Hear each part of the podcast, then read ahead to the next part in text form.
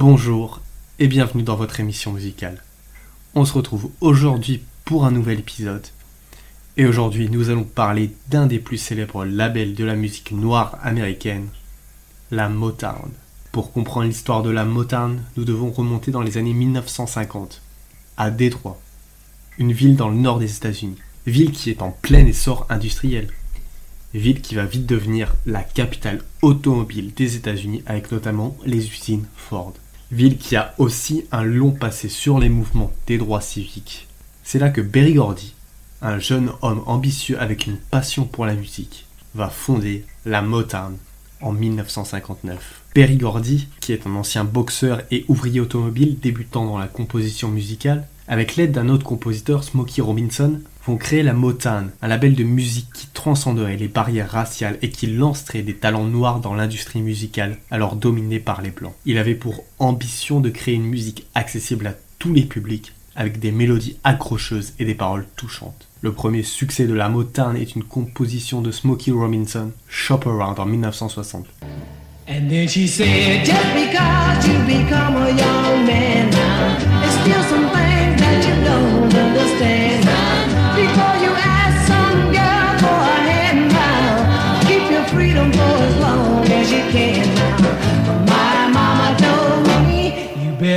L'année d'après, la chanson Please Mr. Postman des Marvelettes deviendra un immense succès.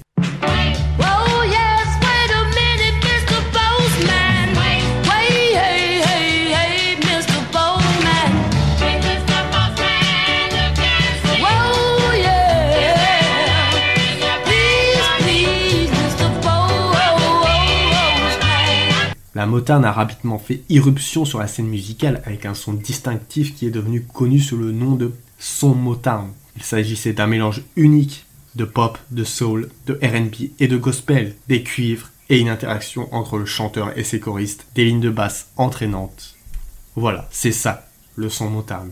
À ce sujet, l'historien Nelson George a écrit L'ingénieur en chef de la Motown, Mike McLean, a construit une radio minuscule, au son étroit, conçue pour se rapprocher du son d'une autoradio. L'orientation haut de gamme des enregistrements de la Motown s'explique en partie par la dépendance de l'entreprise à l'égard de cet équipement. Ils savaient que les gens les écouteraient sur leur autoradio et leur poste à transistor, et ils allaient faire ce qu'il fallait pour que leur chanson sonne bien et soit mémorable. Même si vous ne pouviez pas mettre le doigt dessus, quand une chanson de la Motown passait, vous la reconnaissiez. Entre 1960 et 1970, le nombre de stars qui vont passer par la Motown dépasse l'entendement. Pour citer quelques noms, The Temptation, Steve Wonder, qui a signé à la Motown à seulement 11 ans. Le reste, c'est de l'histoire, avec ses chansons comme Sir Duke, qui est un des classiques du label.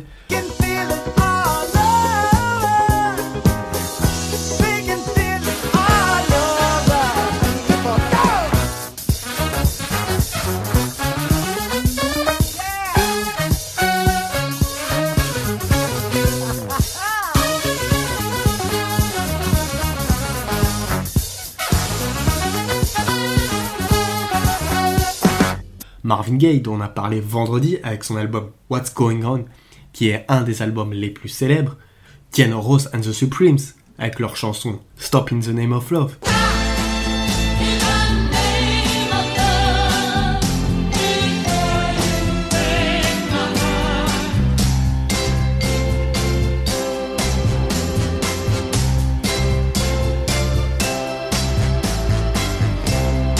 Voilà, vous avez compris, les années 60, c'est vraiment l'émergence de ce label. Mais ce genre d'histoire à succès entraîne des rumeurs, notamment celle que Berry Gordy aurait modelé la Motown, comme les usines automobiles de Détroit. On prend un bon produit et on le multiplie par centaines.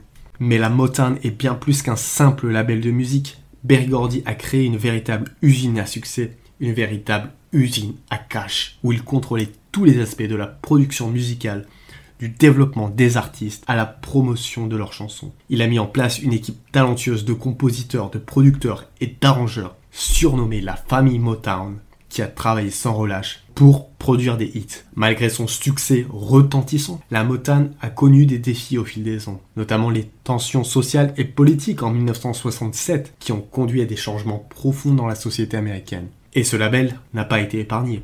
Berry Gordy va s'en aller à Los Angeles pour se tourner vers le cinéma et la télévision. De nombreux artistes ont quitté le label à cette époque à la recherche d'une plus grande autonomie artistique et d'une reconnaissance. Je viens de le dire, mais la fin des années 60 va être compliquée pour le label. Mais un album va permettre de remettre la Motown dans le droit chemin.